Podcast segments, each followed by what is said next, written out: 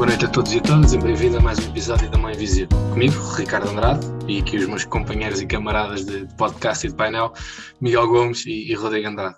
Companheiros, como estamos? Estamos bem? Mais uma vez tudo retornados? Bem, tudo bem, tudo bem, como sempre. Isso é que é preciso. Mais uma vez por, por Zoom, prontos para vos oferecer um, um, um, excelente programa, um excelente episódio. Começamos com o primeiro, com o nosso primeiro tema, um tema que tem sido válido, ou que é válido, tem sido discutido já há bastantes semanas, que é a questão da, dos, dos níveis elevados de inflação que se tem sentido para a Europa toda e para o mundo, para o mundo inteiro, muito desde a pandemia, desde a pandemia do Covid, as, as repercussões destes níveis de inflação um, já este ano, tem sentido principalmente mais, mais este ano, porque o, os mercados económicos e os, problemas financeiros têm estado um bocado congelados durante, durante o Covid, muito por ações dos governos e etc.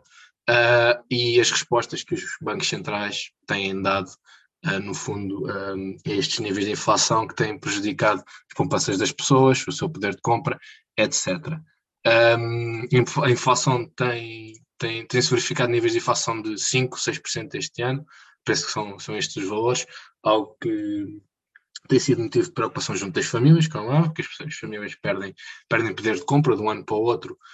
É muito simples, se uma pessoa não for aumentada ao mesmo nível da inflação, perde dinheiro, porque porque consegue comprar menos coisas, visto que a inflação é no fundo a percentagem, eh, é no fundo é uma média do aumento de preços dos, dos produtos, e se uma pessoa não é aumentada nesse nível, então está a perder dinheiro, uh, e isto cria, cria, lá está, cria indisposição junto das famílias e junto dos economistas, porque também é um sinal geral da, da saúde da, da, economia mundial e da economia de cada um, de cada um dos, dos países. Estes problemas vieram, como eu disse, desde o Covid, um problema das cadeias logísticas, por causa do Covid, por causa da quantidade de pessoas que morreram, que não puderam trabalhar por causa da pandemia. As cadeias logísticas pelo mundo inteiro têm sofrido, uh, têm sofrido muito. Todos nós uh, sabemos, uh, sentimos falta de determinado produto que não chega às prateleiras. No fundo, há menos produtos para, para serem comprados pelas famílias e pelos, pelos consumidores, o que leva a que havendo menos produtos e as pessoas tendo, tendo mais, tendo muito dinheiro disponível, digamos assim, para pouco produto, evidentemente o preço dos produtos, dos produtos aumenta. Classicamente, uma forma de combater estes níveis de inflação tem sido os bancos centrais aumentarem os seus juros, no fundo tornarem o dinheiro mais caro, tornar Uh, os empréstimos mais caros, o que faz com que as pessoas tenham menos dinheiro disponível para comprar estes produtos e tentando então que a inflação diminua. Uh, Miguel, vou-te deixar comentar este, esta, esta situação. Uh, no geral, o Banco Central do Reino Unido já aumentou as taxas de juros nesse sentido, tentar combater a inflação. Uh, as taxas de juros, podes discorrer um pouco sobre o que é que o aumento destas taxas de juros pode ter no dia a dia, no dia a dia das pessoas, das, das famílias, das empresas e até do, do, do país, uh, e comentar um pouco esta situação. Certo. Um, pronto, este tema da inflação uh, é, é, um problema que não está só a afetar a Europa, mas o mundo interno no geral, uh, também os Estados Unidos, uh, que normalmente até são, é o primeiro banco que costuma aumentar taxas de juros e dar o primeiro passo para, para tentar combatê-la. Neste caso até foi o Reino Unido, como tu disseste. Um, isto já não é a primeira vez que acontece, um período extremamente inflacionário. Um, o mais recente foi de 73 a 82 nos Estados Unidos, e nessa, e nessa altura um, até surgiu uma frase engraçada aqui de um, de um humorista que dizia que os americanos estavam a se tornar mais fortes, porque há 10 anos uh, eram preciso duas pessoas para carregar uh, 10 euros de compras no supermercado, neste momento, ou seja, passado 10 anos, bastava uma criança de 5 anos. Um, e isto retrata bem o, o, o, que, o que é a inflação, não é? Não foram os americanos que se tornaram mais fortes, claramente não se com 10 dólares comprava-se muito menos coisas do que, do que há 10 anos atrás e, portanto, uma criança de 5 anos já conseguia carregar as compras que, que antes não conseguiam. Um, e, e, isto é gravíssimo um, porque, lá está, é muito difícil um, o governo conseguir solucionar isto porque é, é causado mundialmente. As causas que levam à inflação, como tu trataste algumas, são a quantidade de, de impresso, uh, de dinheiro que acaba por ser impresso para solucionar, algo, uh, neste caso, o Covid. Acabaram, a União Europeia e a América acabou por imprimir muito dinheiro para conseguir combater os problemas financeiros do Covid. E então, um, como há muito dinheiro a surgir, um, acaba por o dinheiro valer menos e então os preços aumentam. Um, e esse dinheiro acabou não por ser injetado na economia, mas sim por ser injetado uh, em sistemas de saúde, com despesas enormes do Estado. Portanto, o dinheiro começa a valer menos, mas não chega ao bolso das pessoas, chega a, foi gasto de outras formas. Portanto, quem vai, acaba por sofrer mais com isto são as pessoas que vão receber ordenados fixos um, e neste nem, nem os ordenados fixos. Os, os principais sofredores disto acabam por ser os pensionistas. E porquê? Porque os pensionistas nunca vão ver as suas reformas a serem aumentadas a um nível suficiente que combata a inflação. Enquanto as empresas e o Estado até podem aumentar ordenados um, de forma consistente para tentar combater isto, os pensionistas e pessoas que ganham ordenados ou, ou rendimentos fixos nunca vão conseguir suportar.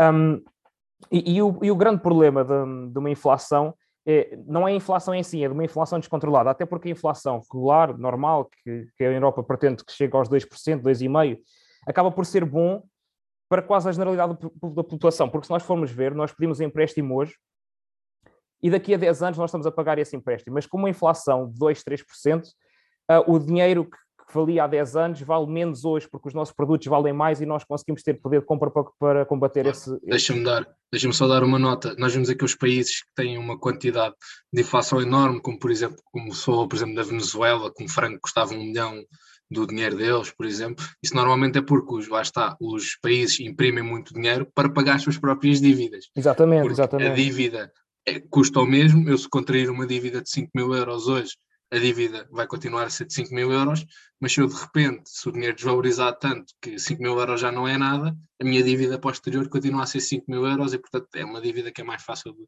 de, de pagar. Pronto, exato. Yeah. Na generalidade dos casos, uma inflação regulada, controlada, é bom para, para os, os, consumidores e para os produtores de tudo. Se nós estivermos a produzir cereais, os, os cereais aumentam o preço, nós pedimos empréstimo para produzir esses cereais e nós conseguimos pagar mais facilmente esse empréstimo porque os nossos cereais estão a valer mais. O problema é quando ela se descontrola e chega, nestes casos, aos 7, 8%. Neste, neste momento, acho que na Europa está a 5,1%, mas na América já chegou aos 7 e pouco. Um, e os preços sobem de tal forma que os nossos rendimentos não conseguem suportar. E depois a inflação tem uma questão que é, um, ela normalmente não se nota, porque enquanto os teus aumentos do salário, por exemplo, tu, tu vês o recibo que tu, em vez de estás a ganhar mil, ganhas 1.100, mas na inflação ela, é, ela esconde-se pelos preços de tudo e, e, tu, por vezes, nem notas. Mas chega a um ponto que vais sentir isso no bolso. E, e quando tens este tipo de inflação tão grande, o que acaba por acontecer é realmente é elevar, elevar as taxas de juros para tentar retrair a economia. Mas o problema de retrair a economia é que, pronto, há menos investimento porque as empresas ficam incentivadas não a, a pedir dinheiro para investir e injetá-lo na economia, mas sim a pô-lo no banco, porque ganhas mais juros ao pôr no banco e tens de pagar mais se fores pedir empréstimos. Com menos investimento, diminui os postos de trabalho, diminui o dinheiro na economia e, e, é uma bola de neve que acaba por se arrastar. Quem sofre é sempre quem está, que é os, os, compradores, não é? Neste caso somos nós, é quem precisa de dinheiro para ir ao supermercado, para quem quer dinheiro para ir, ir ver um jogo de futebol, ir ao cinema, e, e isto é um, é um problema que, que, é muito difícil de combater. Um, e que é possível combater, que talvez com, com, uma diminuição de impostos, mas acho que já, já vamos lá.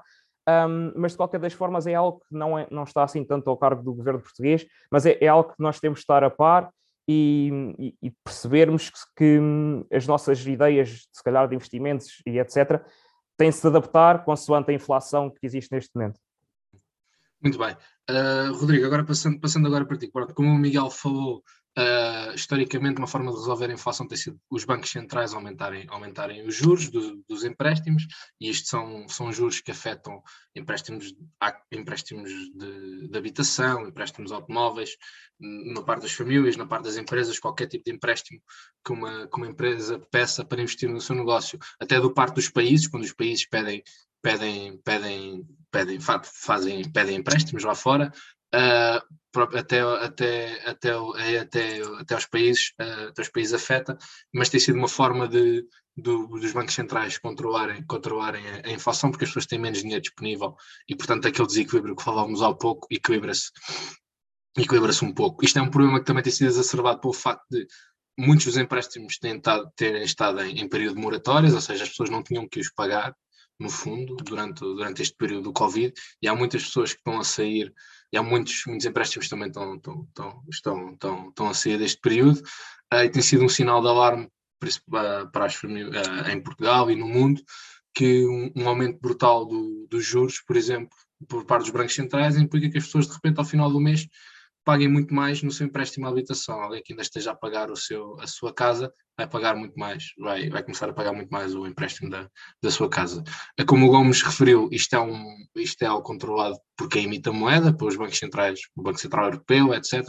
O governo português não tem grande mão, não tem grande mão sobre isto, à exceção de incentivar as pessoas, por exemplo, a poupar, porque daqui a seis meses, daqui a um ano, as coisas vão ficar muito mais caras, os empréstimos vão ficar muito mais caros. Uh, mas, Rodrigo, uh, no geral, o que, é que, o que, é que tu entendes desta situação e, em concreto, o que é que achas que o governo português também pode fazer uh, sobre, sobre este assunto? Nós, cá em Portugal, o que é que podemos fazer sobre, sobre este assunto? Sim, como, como você já, já tem vindo a mencionar, isto é daquelas coisas que o governo, o governo português em si tem pouco, tem pouco poderio para, para resolver diretamente este problema. Efetivamente, isto é um problema à escala global, que é que é gerado por mil e um fatores diferentes e que nada, nada tem a ver com, com Portugal, ou seja, a inflação não, não aumenta porque o PS foi eleito, ganha uma maioria absoluta, assim, não é assim que funciona, não é? É tipo aquele meme da internet que continua, por, por qualquer coisa continua a estar PS. É, exatamente. Benfica perdeu, continua a continua PS. A estar PS, exatamente. Mas as coisas não funcionam assim, tem a ver com, com, com o envolvimento da, global da economia, com o estado global da economia e obviamente Portugal insere-se diretamente nesse mercado e, e, sofre diretamente também com as, com as consequências negativas, tal, também como sofre com as consequências positivas quando a maré, quando a maré é favorável. Um, o que o governo pode fazer é, primeiro, que eu acho que é mais importante e também é, é, relacionado com o que o Miguel Gomes uh, falou, é aumentar, é, todos os anos acompanhar o aumento das pensões e do salário mínimo com o aumento da taxa de inflação.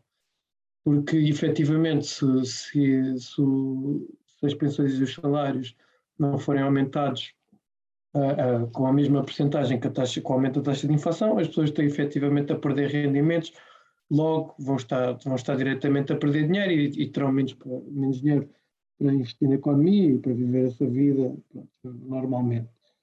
Um, para além de aumentar, de, de, de, aumentar estes rendimentos, que pode aumentar diretamente, acho que uma, uma das medidas que, que, que teria mais impacto na, na, vida das pessoas seria, seria, na minha opinião, apostar no, no, na baixa do, do IRS das pessoas, no desdobramento dos escalões do IRS, especialmente para, para a classe média, porque assim essas pessoas, como terão de pagar menos impostos uh, sobre os seus rendimentos, poderão ter mais dinheiro no bolso ao final do mês e, e utilizá-lo para, para, o que, para o que quiserem, mas especialmente para, para as pessoas de classe média e para as pessoas com, com rendimentos mais baixos, o que se tem visto e o que está provado é que as pessoas que recebem menos dinheiro, nomeadamente o salário mínimo, uh, não têm poucas ou nenhumas poupanças, ou seja, investem o dinheiro todo, uh, gastam o dinheiro todo ou quase todo ao final do mês, o que significa que ao estarmos a, a baixar este,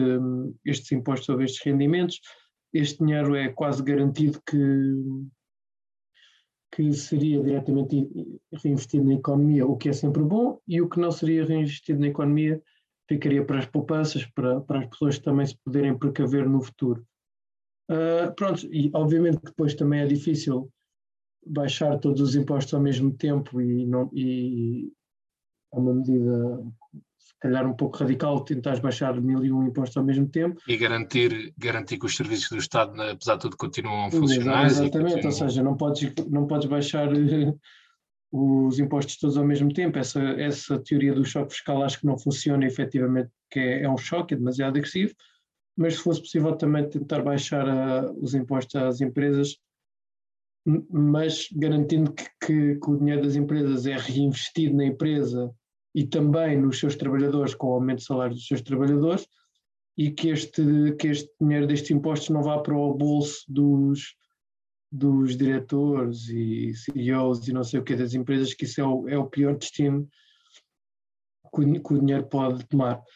Depois esta questão do aumento das taxas de juros para combater a inflação, eu acho que, na, minha opinião, pelo que eu também estive a, a tentar ler e a explorar, um, eu acho que é um um, um bocado um penso rápido, é, é um bocado correr atrás do prejuízo e por isso, se os Estados conseguissem, se calhar, apostar em algumas destas medidas, acho que estariam-se a precaver de uma forma mais concreta para o futuro. Agora, sair desta situação vai ser, vai ser complicado e, e eu acho que, na minha opinião, não podes estar para sempre a aumentar os juros. Uh, isso é, vai chegar a uma altura em que vai ser incomportável, eu acho. Sim, incomportável para as famílias, para as empresas e, e como, como estávamos a, a, a, dizer, para, até para os, para os, para, para, os países, para o nível de endividamento dos países. Miguel, mais uma pergunta, uma, uma pergunta concreta agora nesta, nesta, nesta segunda ronda. Portugal é um dos países da Europa mais endividados uh, ao nível da Grécia, em termos de, de, de, dívida, de dívida das pessoas, ou seja, as famílias portuguesas são famílias muito endividadas no geral, quase todas têm um empréstimo de carro, de casa ou o que for, as empresas também, e o próprio Estado é, um, é, é dos Estados mais endividados da, da Europa. Como, como disse há bocado, pela forma como os empréstimos e os juros funcionam, os empréstimos pedidos pelos Estados, no geral, têm taxa fixa, não depende das taxas definidas pelos bancos centrais, portanto, ou seja, daqui, durante, por exemplo, um ano, não haverá grandes problemas porque as taxas são fixas, mas, mas quando Portugal tiver que ir outra vez aos mercados financeiros, outra vez uh, pedir mais dinheiro, no fundo, é o normal que todos os países fazem, quando tiver, quando tiver que emitir mais, uh, emitir mais dívida, aí uh, vamos ter mais dificuldade em nos, em nos, em nos endividarmos. Um, um ponto também que tem que, também que tem que se notar é que o orçamento de Estado não serve só para definir uh, aumentos de pensões, etc. Tem toda, uma, tem toda uma componente financeira e umas contas relacionadas com estas questões de quando é que a gente vai pedir mais dinheiro, quando é que nos vamos endividar, quando é que nos vamos endividar, uh, quando é que vamos pedir mais dinheiro, que taxas de juros é que se prevêem, ou seja, um, que taxas de juros é que, é, que, é que o governo prevê que vão haver e quando é que vamos pedir dinheiro tendo em conta essas taxas de juros para financiar este orçamento, etc. Uh, e aquela perspectiva, aquilo que se perspectivava que era que o orçamento estava já feito, uh, não é assim tão certo, porque a verdade é que uh, estas mudanças, se calhar, não, não estavam assim tão, tão previstas, e se calhar até vai ser positivo nós aprovarmos um orçamento só depois, só depois do verão, uh, ou, ou, durante o verão, quando estas medidas talvez já estejam, já, já tenham sido implementadas pelo Banco Central Europeu, mas é algo que vamos falar, eu imagino, no futuro. Mas, no fundo, uh, a pergunta que eu queria fazer é, vezes, aqui algum problema para, para o financiamento do Estado, também com, com, com, com estas questões? Uh, pronto, tal como tu retrataste, a curto prazo isto afeta mais um, empréstimos de empresas e famílias porque elas estão sujeitas a uma taxa Euribor que é variável uh, dependendo do prazo que o, o, empréstimo pode ser entre seis meses, normalmente é, é seis meses, e essas taxas são variáveis e, e, e, estão a subir, o que vai fazer com que as famílias tenham de pagar mais, impo mais impostos, não. Uh, já, tô, já sei que as famílias pagam sempre mais impostos, mas isso aí já é consequência do PS. Até já me engano. Não, mas elas vão pagar mais juros, infelizmente, uh, e isso é, é, um dado incontornável, e isso vai, vai fazer com que a economia uh, volte para trás, não avance tanto, incontornavelmente. Quanto, quanto ao Estado, tem o mesmo efeito, ou seja, não é tão, um, não, é, não vai ser a tão curto prazo, vai ser longo prazo, mas isto vai acabar por fazer o mesmo, que é o Estado um, das duas uma, ou aceita essas taxas mais altas porque não tem como fugir uh, e sujeita-se a ter que pagar mais, mais juros, o que faz com que a dívida portuguesa aumente e, e torne-se mais difícil pagá-los, ou então o próprio Estado tem de diminuir os seus gastos para pedir menos financiamento e, e aí, ou, ou, seja, reduzir a quantidade de dinheiro que vai estar disponível na economia um, para tentar não aumentar a dívida a um ponto que seja incontornável devido a estes juros. Um, mas lá está, isto no fundo são, vão ser todos efeitos, e nós estamos a dizer aqui que isto não depende do PS, mas isto daqui a quatro anos um, pode-se refletir perfeitamente nas eleições do PS, porque é assim, um, independentemente de tudo, quem, isto vai-se acabar por refletir nos bolsos das pessoas, e nós sabemos perfeitamente que quando as pessoas vão votar, tal como agora votaram porque tinham mais 20, 30, 50 euros de pensões, para daqui a quatro anos vão votar exatamente pelas mesmas razões. E se as pessoas sentirem que não têm esse dinheiro no bolso, dificilmente o PS vai conseguir retrair a dizer que a culpa não é deles, vai ser de outros. Portanto, um, nós temos aqui uma carga enorme para o próximo Ministro da Economia, especialmente para o Ministro das Finanças. Ainda não sabemos quem é, um, mas temos, temos a certeza de uma coisa, que vai ser um dos momentos mais difíceis para ser Ministro das Finanças dos últimos tempos, depois da crise da Troika, e, e aí nem, claro que também foi muito difícil, mas a Troika acabou por condicionar muito eh, essas medidas. Neste momento, Portugal tem essa liberdade, portanto, o próximo Ministro das Finanças vai ter aqui um 31, que é decidir entre tipos de financiamento, que financiamento pedir, e se pede mais ou menos consoante estas taxas. E as consequências que isso tem, ou seja, pedir menos financiamento é retrair a economia, é menos dinheiro disponível para investir no Estado, não é? Pronto, em, em todos esses serviços que nós falamos, e tal como a questão dos impostos, que é aumentar impostos, aumenta o dinheiro disponível para o Estado, o Estado consegue contornar as coisas, mas a economia no geral retrai porque as pessoas, nos privados, e as pessoas vão ter menos dinheiro disponível. Se, aumenta, se baixa os impostos, o Estado fica com menos dinheiro para satisfazer este tipo de necessidades que o Estado tem. Portanto, vai ter de haver aqui um equilíbrio, vai ser muito complexo e o próximo Ministro das Finanças vai ter aqui um desafio enorme. Um, e isto também vai ser interessante até perceber quem é que vai ser o futuro Ministro das Finanças, e nós vamos já falar também nisto no final do, do podcast, em termos do anúncio do governo mas, mas desejo a maior sorte porque vai ter aqui um problema enorme um, e muito complexo de resolver, porque, porque, Portugal depende e muito de dívida externa, como, como, como, nós sabemos já há muitos anos, e, era uma, e é uma coisa que já podia ter sido acautelada, e aí sim podemos falar do PS, não o fez por dessas razões, também isto, a inflação não era esperada, o Covid não, não era esperado, um, isto podia ter sido acautelado antes, com, com essa dívida ter sido reduzida, ou Portugal não estar tão dependente dela, não foi. Uh, e neste momento vai ser aqui um 31 para o próximo Ministro das Finanças, e nós vamos cá estar a comentar certamente e a criticar ou a elogiar, consoante seja necessário. Eu também, nisto aqui, também gostava de, de acrescentar só mais uma coisa que é, independentemente de, de quem seja o Ministro das Finanças ou, ou o que aconteça, eu acho que também para combater este problema vai ser importantíssimo, e já é importantíssimo, e vai ser cada vez mais importante que haja uma, uma cooperação elevada do, do Estado, de todos os Estados da União Europeia, porque foi algo que nós vimos, a cooperação da, da, da, dos diversos Estados-membros da, União Europeia, foi algo que nós vimos não só na, quando foi a crise da Troika, como, como agora mais recentemente na, nesta questão do Covid, ou seja, em, eh, quando, em 2010, com, quando a crise se abalou sobre os, principalmente sobre, sobre os Estados do sul da Europa, uh, a filosofia na altura foi um bocado cada um por si, não houve grande, grande entreajuda entre os, os Estados da, Europa Central, nomeadamente a Alemanha e a França, não deram muitas benesses aqui ao Portugal, Grécia, Itália, Espanha, uh, fomos deixados um bocado à, à, nossa mercê e depois com os resgates do, do FMI e tudo mais, a cooperação foi fraca e, e depois no final do dia uh, sofremos medidas de austeridade violentíssimas, muitas delas talvez um pouco até injustas, uh, sem contrapeso e medida.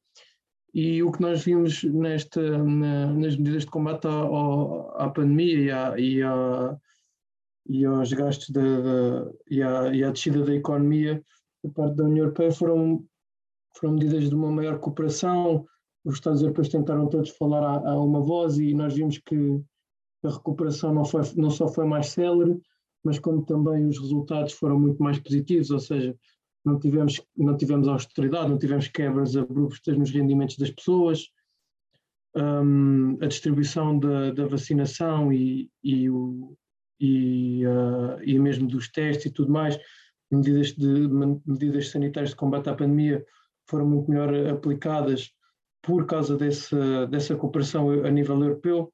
Portanto, eu acho que isto para combater este, esta questão da inflação e para o que virá no futuro, vai ser importante que a União Europeia esteja, esteja bem alinhada e em sintonia.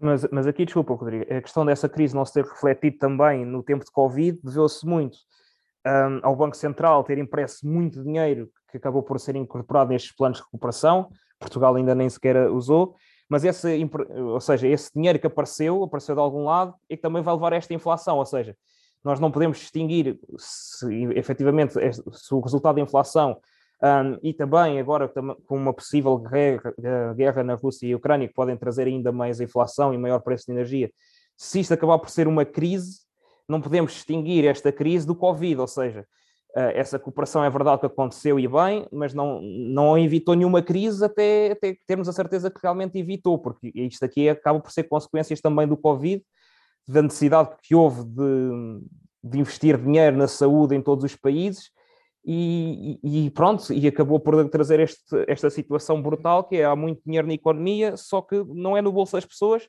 e, e os preços vão subir e as pessoas acabam por não ter rendimentos acompanhar esse preço de inflação. Deixa-me só, já deixo responder, Rodrigo, deixa-me só, não foi só dinheiro para, para a saúde, foi dinheiro para, por exemplo, para, para apoios sim, sim, às lojas que, saúde, tiveram que ficar sua, fechadas. Mas a sua maior percentagem acabou por ser para a saúde por uma questão de necessidade. Sim, sim, sim. Claro sim. que também houve apoio para empresas e etc.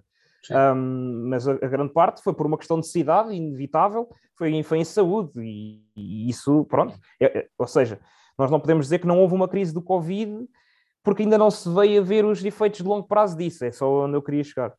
Sim, sim, sim. Até porque a inflação não vem só desse dinheiro a mais que foi impresso, mas também do, dos problemas das cadeias logísticas que eu falei há pouco, que é, um problema, que é um problema de termos, um, de termos mercados completamente globalizados, que é as cadeias, para tu para fazeres um carro, tens que ter peças de 20 países diferentes, e se há uma cadeia logística no meio, de repente já não há parafusos, uh, os carros aumentam o preço brutalmente porque está toda a gente à espera de parafusos e viu-se isso com os chips, etc. Houve problemas logísticos por causa do Covid, que havia menos pessoas a trabalhar nas fábricas, a trabalhar nos barcos, a trabalhar nos aviões, etc., que havia umas coisas. Depois aquele problema do canal de Suez, em que ficou lá o barco encalhado, as pessoas não têm noção, mas aquele barco encalhado também é uma das razões porque temos esta inflação enorme, Sim. porque atrasou Imensas ainda coisas. está a sentir hoje os problemas na, na, na, cadeia logística daquele barco encalhado aquela semana, ou aquelas duas semanas que o barco lá ficou, ainda estamos a sentir hoje os problemas nas cadeias logísticas, porque as cadeias logísticas globalmente funcionam sempre no limite, ou seja, não, não há nada, nunca há nada em armazém. Nunca há nada em armazém. As coisas são produzidas e são imediatamente enviadas e as empresas não têm stock, não têm inventário. E aquela, aquela semana em que não passou nada num, num dos pontos maiores de comércio mundial criou problemas que ainda sentimos hoje. E então foi esta tempestade. Sim, sim, sim. Esta, esta tempestade. E, esta e ainda tempestade. há outra razão que, que, também não é só Covid, nem, nem essa questão, que é o aumento da população, que não se vê nos países europeus na sua generalidade, mas vê-se a nível mundial. E esse aumento da população também leva à inflação, porque há mais pessoas para consumir produtos, não é? É preciso alimentar mais pessoas, portanto, é normal que também os produtos fiquem mais caros. Portanto, aqui um conjunto de fatores enorme que, que, se juntou todo e acabou por, por levar a isto. Portanto, não eu é só o Covid, mas foi o despoltar. Também, sim, mas independentemente das, situa de, das situações que sejam que levaram a isto, pronto, é verdade que tivemos que imprimir mais dinheiro, mas eu prefiro que, que imprimas mais dinheiro e consegues suportar os custos na saúde e tudo mais e apoiar as empresas, como aconteceu em Portugal, com, se calhar não foram medidas suficientes, mas ao menos houve uma almofada financeira por parte do Estado que conseguiu suportar em parte as perdas das empresas, prefiro que haja esse investimento da economia do que termos o contrário e tentarmos diminuir o, o investimento do Estado na economia com privatizações à balda e, e cortes nas pensões e cortes nos salários, até porque, imagina, são medidas que não fazem sentido, não é? Ou seja, em medidas em que, em alturas, em épocas em que o Estado e a economia precisam desesperadamente de investimento, cortas salários e cortas poder de compra às pessoas com cortes salários e cortes nas pensões. Não faz sentido. Portanto, eu prefiro assim do que, do que tirares diretamente uh, o poder de compra da, do bolso das pessoas. Complementando o ponto do gente não se pode esquecer, parece que já foi há muito tempo, que durante, se calhar, um ano, o Estado pagou dois terços dos salários de muita gente, não é?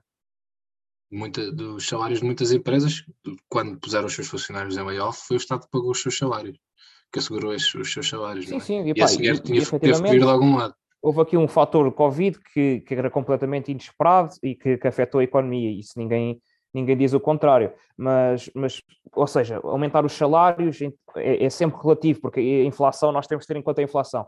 Se nós tivermos uma inflação de 5% e aumentarmos os salários 2%, na realidade nós baixamos os salários 3%.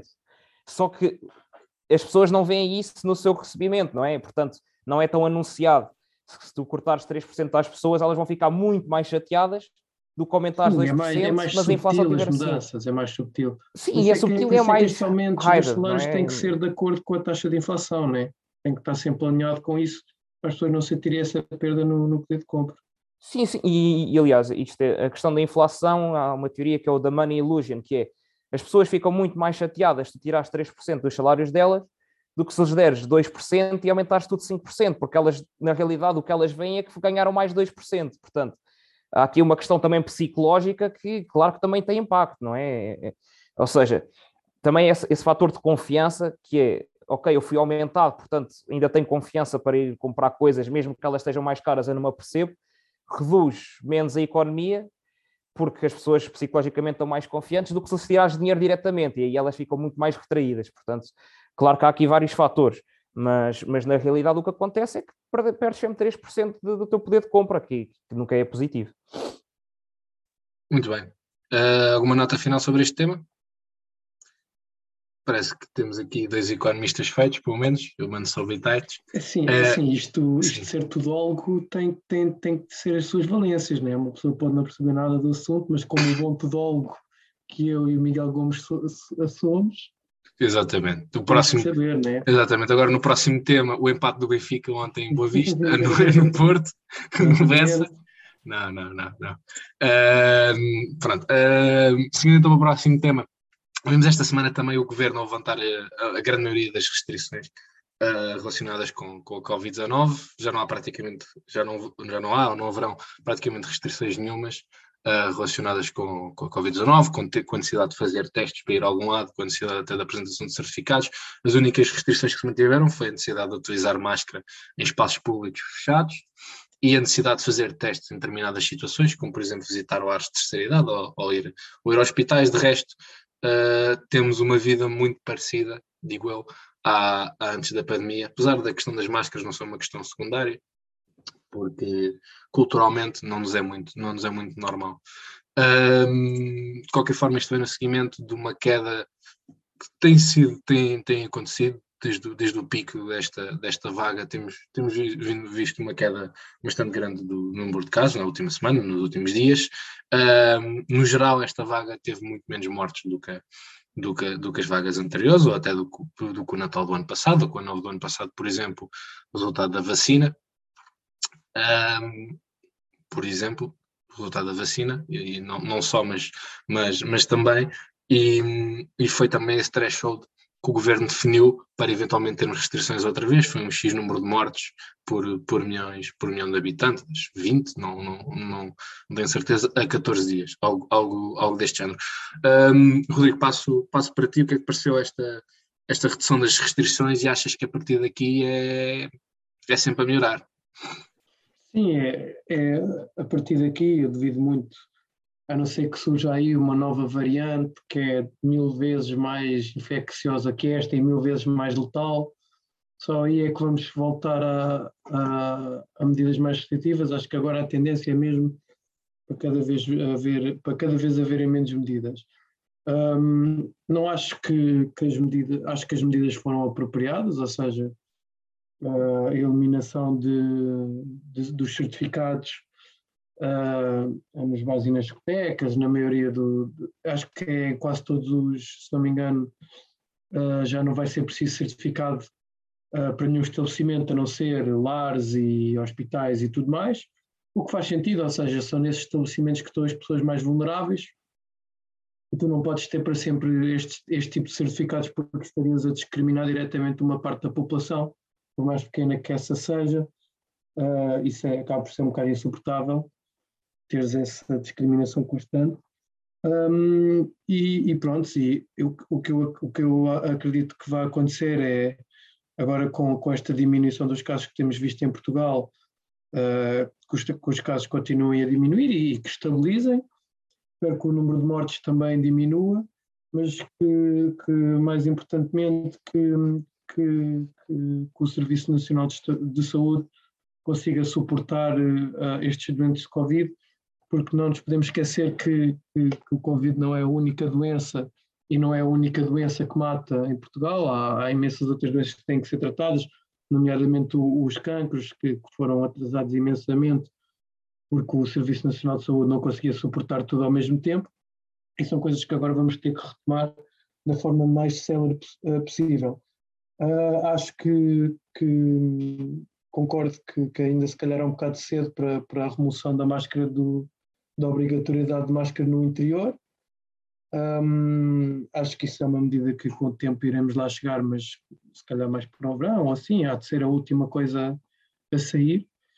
E, e também é uma coisa que eu acho que é muito importante dizer, que é, eu tenho visto, desde que estas medidas foram agora anunciadas e, e foram aprovadas pelo Presidente da República, tenho visto muita gente a dizer, ah, então fui tomar três doses da vacina e fui-me vacinar há não sei quanto tempo, para poder ir aceder a X, Y, Z sítios e agora tipo, já não é preciso nada disto, isto é uma vergonha, as outras pessoas que não se vacinaram agora vão, vão, vão estar à vontade para fazer igual a mim, tipo, como é que é? Então, tipo, fui-me vacinar para nada. E há uma coisa que é muito importante dizer a estas pessoas que é a vacina não é para tu acederes ao bar, ou à discoteca, ou ir ao cinema, ou ir ao restaurante. A vacina é para tu te proteger. Mesmo que as pessoas uh, que não estão vacinadas a partir de agora poderem aceder a bases discotecas, elas não estão protegidas contra um eventual vírus que podem apanhar. Enquanto que tu, que te vacinaste e que levaste a terceira dose há duas semanas atrás, se apanhares efetivamente o, o vírus, vais estar mais protegido, vais, vais sofrer muito menos e vais ter muito menos probabilidade de, de, de ires para o hospital ou, ou até morreres. Isso é que é importante, porque eu sinto que com, à medida que, que, as medidas uh, de combate à pandemia foram evoluindo e foram entrando certificados digitais e diversas restrições ligadas a isso, o foco da vacinação passou de estar para, ok, eu vou-me vacinar para estar protegido contra o vírus, para, ok, eu vou-me vou vacinar para poder aceder a X, Y, Z. E a vacina não, não, não pode servir como um passo ou não pode servir como uma via verde. Temos que pensar na vacina como algo que efetivamente ajuda a combater a pandemia e é para isso que as pessoas vacinaram-se e têm que se continuar a, a vacinar e, e, para as pessoas que podem tomar a terceira dose, tomem a terceira dose para efetivamente haver esse combate.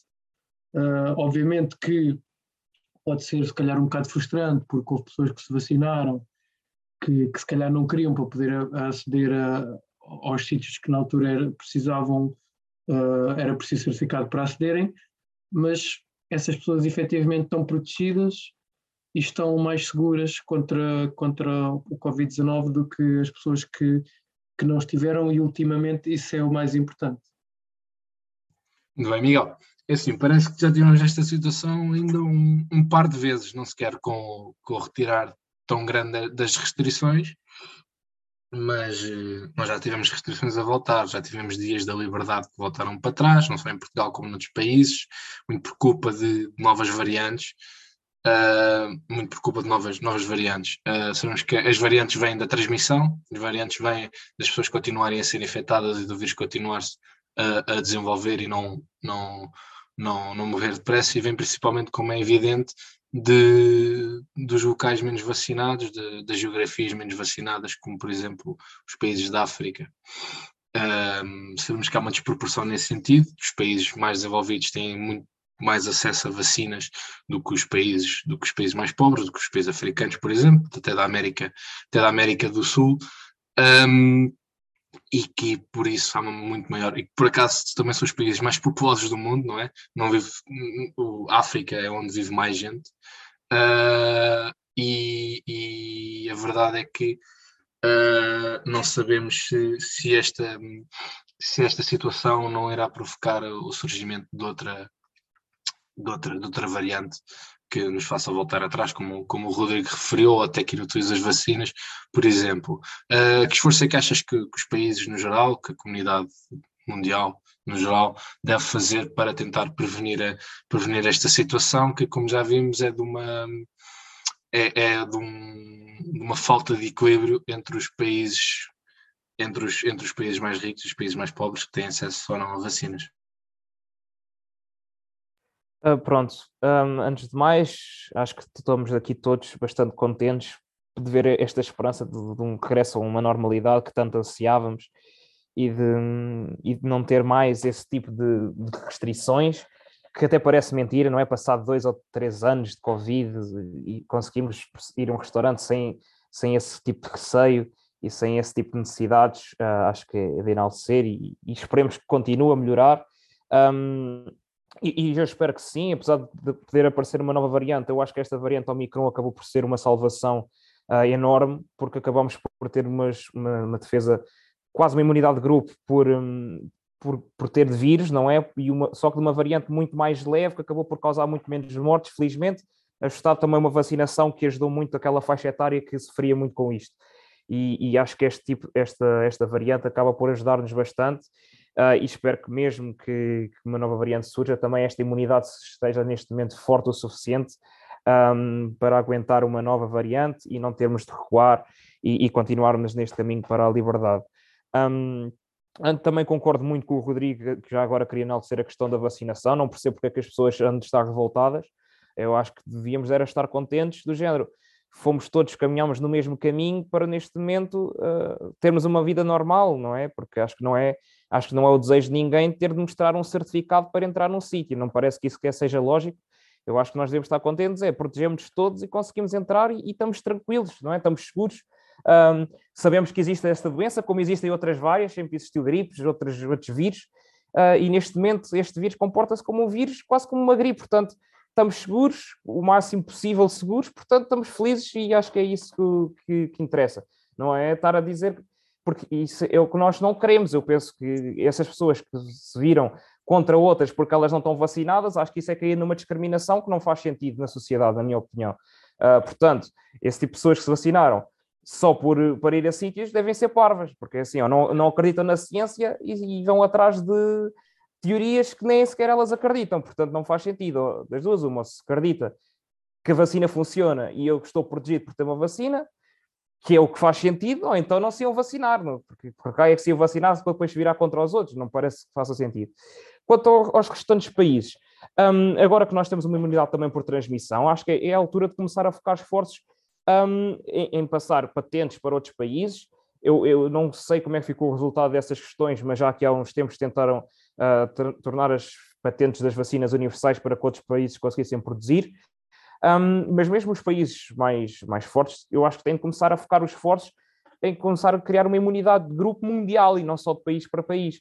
Um, eu vejo países, e isto é uma coisa que eu não, não percebo muito bem, que é o foco da vacinação nas crianças em países desenvolvidos, em, em setores populacionais que já se percebeu que a vacina é óbvio que pode ajudar, mas não me parece que seja de uma necessidade extrema, uh, enquanto há países que não conseguem sequer por, pá, nem as pessoas de gravidade, não é? Aquelas pessoas de faixa etária acima dos 50 anos conseguem vacinar. E este caso que é de um egoísmo puro, já, já acho isto há muito tempo, e, e, acho que é o foco fundamental neste momento é conseguir passar as vacinas para os países que realmente precisam, porque, não vamos, porque senão vamos ter que continuar a, a levar com variantes como, pronto, como surgiram na, na África do Sul, etc. Um, porque os países preocupam-se simplesmente consigo e não percebem que isto é um problema mundial. Um, e acho que essa questão de, das patentes era importante. Eu acho que tu, neste caso, até podes entrar mais, acho que estás mais a par do como ficou esse resultado. Uh, e, e, se realmente as patentes se tornaram universais, porque é que não podem, porque é que não surgiu assim efeitos a nível mundial? Se foi por questões financeiras, se foi por outros tipos de interesses. Um, mas mesmo que tenha sido por questões financeiras, tem, tem de haver um apoio geral, porque isto não é um problema dos Estados Unidos, não é um problema da China, já não é um problema de Portugal, não, é um problema mundial, sempre foi, portanto é que se tornou uma pandemia, porque se fosse um problema de um país só não era uma pandemia, um, e, e tem de ser acautelada essa necessidade, sem dúvida. Acho que é um dos pontos principais um, que vai seguir durante estes anos, vai ser essa acautelação, que é vacinar as populações que realmente necessitam em todo o mundo. Acho que é esse o grande foco que deve passar a, a surgir agora. Uhum, muito bem. É assim, sobre a questão do levantamento das patentes, do que eu sei, que acabou por não degenerar em nada, porque demorou tanto tempo a haver um entendimento nesse, nesse, nesse sentido que depois o problema, entre aspas, acabou por ficar, por ficar, por ficar resolvido e os países deixaram de ter necessidade em termos da produção, não é? As empresas começaram a ter capacidade de produção. Eu queria ter a, a, tua opinião e a do Rodrigo também, se quiser falar sobre este tema. Uh, sendo um bocadinho advogado do diabo, também pode-se fazer o ponto de que esses países têm mais coisas com que se preocupar do que necessariamente o Covid fosse o problema, por exemplo, da Etiópia, fosse o maior problema da Etiópia o Covid e não a, a sua população estar a, a, ter, ter um 20 ou 30% da população a passar fome. Um, ou guerras civis, que sabemos que há, a verdade é que nem todos os países da África são estes, estes cenários apocalípticos, mas de qualquer forma sabemos que as próprias redes de distribuição um, não são, não são perfeitas, também há menos confiança na, na, na saúde, etc. Uh, um, um, ponto muito interessante foi o trabalho, por exemplo, desenvolvido pela Fundação do Bill Gates para combater a, a varíola, acho eu, no, na, em África, que foi um trabalho que demorou 10 anos a alcançar-se, porque as pessoas não são pessoas com muito pouca educação, não é? Uh, que não têm confiança no, nos médicos, não têm confiança nas, nas, nas, vacinas, depois não há, depois há problemas de guerras civis, há problemas de, de milícias armadas, há problemas de, de, de cadeias de distribuição. Uh, pronto, uh, Rodrigo, não sei se queres falar sobre este, sobre este tema em concreto, sobre aquilo que eu acabei de referir, ou no geral sobre esta questão da desigualdade de, da distribuição das vacinas no mundo.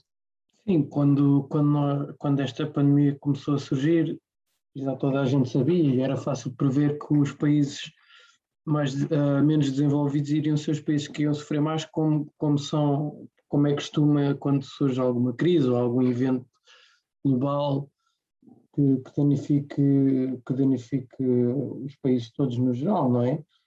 Uh, é assim, é claro que, que, que provavelmente há, há, problemas mais importantes para esses países, mas, mas isso, isso é isso, isso joga de certa maneira isso joga a favor do ponto de que é preciso ajudar estes países a investirem uh, na, no, no, combate à Covid-19, ou seja, países como, como sei lá, a República Democrática do Congo ou, ou sei lá, Uganda ou Zimbábue, algo do género, são países que não têm, não, não, não têm dinheiro ou não se podem estar a dar ao luxo de gastar os seus já poucos recursos em medidas de combate à pandemia, não é? Porque se, se a economia deles já, já é mal o suficiente, se eles param, se eles param o, o trabalho deles, torna as coisas ainda pior. E, e, e se tu fores a ver, eu, eu acho que isto é, é uma realidade que é os números da pandemia no continente africano no geral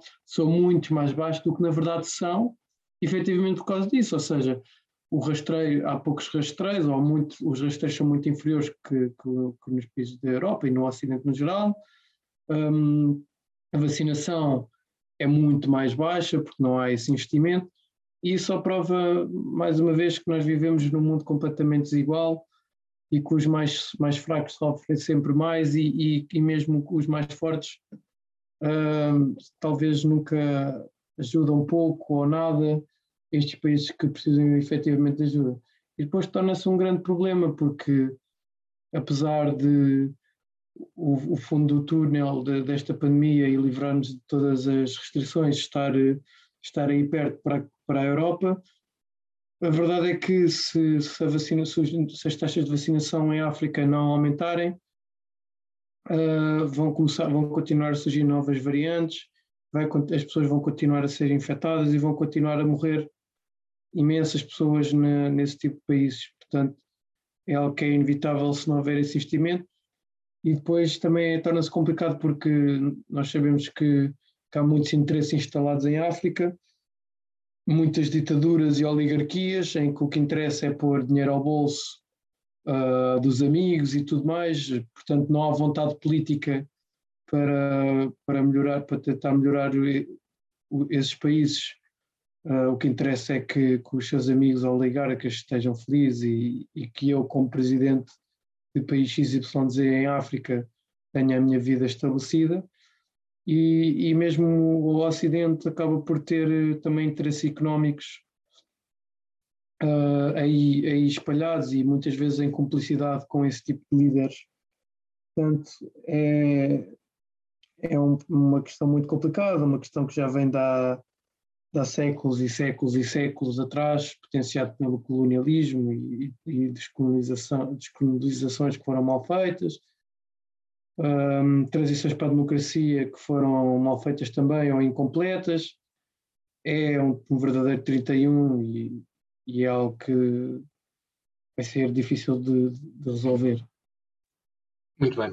Uh, passando agora rapidamente para o nosso, para o nosso último, para o nosso último tema, exponendo apenas um pouco sobre, sobre isto. Uh, já falamos na semana passada, falamos na semana passada sobre a questão de, da anulação do voto, no voto no, no Círculo da Europa, dos votos da, da imigração no Círculo da Europa. Isto levou a uma decisão do Tribunal Constitucional, como também falámos na semana passada, em repetir estas eleições. Falámos na altura que provavelmente os votos seriam só presenciais, visto que não haveria a possibilidade de voto postal, porque não haveria tempo, porque a lei exige que as votações sejam repetidas duas semanas no, no domingo, dois domingos a seguir à, à decisão. Uh, a verdade é que a Comissão Nacional de Eleições arranjou uma volta, dar a volta, dar a volta a esta lei, defendendo que a lei apenas fala das votações presenciais, ou seja, as votações presenciais são efetivamente como a lei dita, no entanto, as votações postal vão efetivamente acontecer e foram alargadas durante mais, mais algum tempo, o que leva a um atraso na formação da Assembleia da República, porque há dois deputados por eleger, os da Europa, e implica que só tenhamos governo, porventura, no final de março, uh, princípio de abril. Penso que é este o timeline, corrija-me se, eu tiver, se eu estiver enganado, e que, portanto, só teremos orçamento para, para o verão, orçamento de 2022 uh, para o verão, já no meio do ano, e que o, o orçamento de 2023 será muito igual ao orçamento de 2022, porque também não haverá muito tempo para preparar este orçamento de, de, de 2023. Um, António Costa admitiu que isto, foi um, que isto causa problemas na organização do governo. O Presidente da República foi apanhado na curva, visto que há uma semana tinha dito que não havia possibilidade nenhuma de, do governo não ser formado no, na altura em que, ele, em que ele tinha dito que iria ser, que iria ser indigitado pronto, e agora veio dizer, pá, não achava que o Tribunal Constitucional fosse tomar esta decisão, uma posição um bocado estranha para um constitucionalista, mas, mas, mas tudo bem, portanto parece que toda a gente foi um bocadinho apanhada na curva, depois do Tribunal Constitucional, no, no fundo, ter feito o, o, que devia, que era cumprir a lei, a lei portuguesa. Uh, Miguel, que, que, resultado é que achas que esta, que esta situação vai ter na, na formação do, do governo e na, na, na aprovação do, do, do orçamento? É assim, um, isto é uma situação cada vez mais estranha. Uh, nós já tínhamos falado deste assunto a semana passada e, e, e abordámos o ridículo que isto, que isto acabou por ser. Uh, cada vez está pior. Nós acabamos por uh, chumbar um governo, um orçamento de Estado em outubro. Uh, depois, com o Natal, passagem de ano, acabou-se por adiar as eleições para 30 de janeiro. De repente, o governo é só em abril Bem, isto é, isto é uma coisa hilariante, não, não faz sentido nenhum, ninguém estava à espera disto, ninguém sabe bem o que é que aconteceu, uh, nem o Presidente da República, nem ninguém. Uh, e, e, enquanto isso, temos um país em stand-by, diria, não é? Com estes problemas todos que ainda hoje mencionámos, um, com a questão da inflação etc. Acabamos por não ter orçamento aprovado, por, e, e cada vez mais importante ter, ter um governo que consiga socorrer estes problemas e cada vez mais adiado e mais confuso uh, por uma questão de dois deputados, de uma incompetência, várias incompetências, não é? Que nós abordamos a semana passada, acabamos por ter isto e, pá, isto não faz sentido absolutamente nenhum. Um, e, e, e, é, e, é, um bocadinho isto, é, é, o ridículo, nós chegamos a um ridículo que, que pronto, não faz sentido. Agora, uh, a questão do orçamento, um, nós já sabemos que o orçamento pode não ser exatamente aquele orçamento que era, porque quando os factos mudam, é bom que as nossas opiniões também mudem, não é? O orçamento que era feito para aquele, naquela altura, uh, hoje já pode não fazer sentido, porque nós temos factos completamente novos, como é o caso da inflação, como pode ser agora o caso de uma guerra uh, na Rússia e na Ucrânia, que pode ter repercussões a nível energético brutais, com a questão do gás natural, etc. Portanto, o orçamento é obviamente uh, diferente e vai ter de ser obviamente diferente. Não faz sentido nenhum um orçamento em abril ser o mesmo que em outubro, porque os factos mudaram completamente. Portanto, acho que vai ter consequências no orçamento, sim. Uh, mas é assim, eu acho que isto, acho que esta situação é completamente absurda e, e, acho que também o Presidente da República havia de pedir desculpa e também conseguir perceber que também ele uh, foi apanhado na curva de forma que não devia ter sido e, e que isto não faz completamente sentido nenhum, mas, mas isso é a minha opinião. Muito bem. Uh, Rodrigo, uh, deixe-te à vontade para falar sobre o tema. Deixa também só esta, esta recordação do, da conversa e do, e, e do debate que se fez na altura em que foi para marcar as eleições, que deveriam ser em janeiro, quando é que deveriam, quando é que deveriam ser, até por causa das eleições do, do PSD, se devia ter em conta as eleições do PSD ou não, ou se não se podia, porque tínhamos de ter uma pressa enorme a marcar eleições, porque não podemos ficar muito tempo em duodécimos, agora, entretanto, vamos ficar quase um ano em, em, em, em décimos por causa de uma, de uma technicality destas, em que, como o Miguel Gomes falou, foi uma sucessão de incompetências que, que, degenerou, que degenerou disto. De repente, para quem por duas semanas ou por um mês tínhamos que, que avançar as eleições porque era demasiado tempo, agora por uma decisão destas vamos ter, uh, vamos continuar a não ter governo uh, pelo menos até, até abril, acho eu, é, são, esses os prazos, não é? Um, que é que entendes desta, desta situação toda? Sim, é, é no mínimo cómico. Isto aqui é. Pá, eu, eu, não gosto muito de entrar neste tipo de retórica, que é ah, um portuguesismo, que é ah, Portugal é isto é mesmo, é mesmo à, à portuguesa mas isto tem que ser dito, isto é verdade, isto é mesmo à portuguesa. Deixa-me deixa só dizer que uh, atrapalhadas eleitorais há em todos os países, não é? é isso, toda, a é gente isso. Se lembra, toda a gente se lembra em 2000 que o mundo inteiro ficou à espera de uma eleição nos Estados Unidos. É, exatamente. Por causa, e foi decidida, Flórida, foi decidida por causa de decidida porque um tribunal disse que foi o Bush que ganhou. Isto até foi nos Estados Unidos. Nos Estados a, Áustria, Unidos, a Áustria também teve que repetir uma eleição presidencial quatro vezes por causa de Sim. problemas dos votos. Não é, não é exclusivo português. Sim, é não é exclusivo, não é, um não é exclusivo português, mas é, é, muito aquele portuguesismo que é ah, só mesmo em Portugal. Pronto, não okay. é só em Portugal. Eu, eu Infelizmente ou felizmente não é só em Portugal. Como deixa, deixa-me só dizer, eu acredito que o modo como as coisas aconteceram seja muito português, que é o empurrar com a barriga é, uma, e, uma solução e, institucional e, foi empurrada com a barriga e depois foi feita uma coisa em cima do joelho para tentar. E não só empurrar com a barriga, é, ou seja, atribuir culpas aos outros, é, pronto, acaba por calhar ser um, um portuguesismo. Uh, mas pronto, sim, agora estamos em, estamos em stand-by porque faltam eleger dois deputados de 230, então estamos quase em seis meses, não, não acaba por não ser seis meses, mas três, quatro, cinco meses em stand-by por causa disto. Pronto, menos que já que as eleições vão ser adiadas só para março, que sejam, que, que se garanta que as pessoas recebem os boletins de voto na, nas suas casas, ao menos espero que isso que seja garantido com, com esse adiamento, porque senão não faz sentido estarem a adiar, na minha opinião. E, e mais uma vez comentar aqui, a, pá, se calhar incompetência é uma palavra um bocado forte, mas, mas uh, as ações do Presidente da República, ou seja, eu acho que com o Marcelo acaba por... Uh, por ter um dos piores começos do segundo mandato e, e, vamos ver o que é que acontece agora no futuro, mas agora acaba por ter um dos piores segundos mandatos do Presidente da República na história da democracia portuguesa, não é? Em que, na minha opinião, um, convoca eleições desnecessárias, porque todos nós sabemos que a dissolução do Parlamento é competência do Presidente da República e não era obrigatório ele ter dissolvido a Assembleia da República depois do orçamento do Estado tombar. Ele podia ter pedido ao governo para apresentar o novo orçamento do Estado. Um, dá esse tiro gigantesco no pé, na minha opinião, com a piscar o olho a um governo PSD que, que, que acaba, eu acho que acaba que nunca agora nunca será, nunca irá ser realizado, muito pelo contrário, ou seja, o Partido, o Partido Socialista até tem maioria absoluta, Agora dá este mais este tiro no pé com este comentário sobre a decisão do Tribunal Constitucional. E pronto, agora andamos assim um bocado a passo, estamos, vamos estar agora à espera mais umas quantas semanas, estamos em duodécimos, já devia ter havido orçamento do Estado, não vai haver, e, e muitos dos progressos uh, do orçamento do Estado que tinham sido conseguidos pelo Bloco, pelo Bloco de Esquerda e pelo PCP já, já, já saíram nas notícias alguns deles já não vão estar contemplados no Orçamento do Estado. E, e pronto, temos, estamos agora assim em stand-by.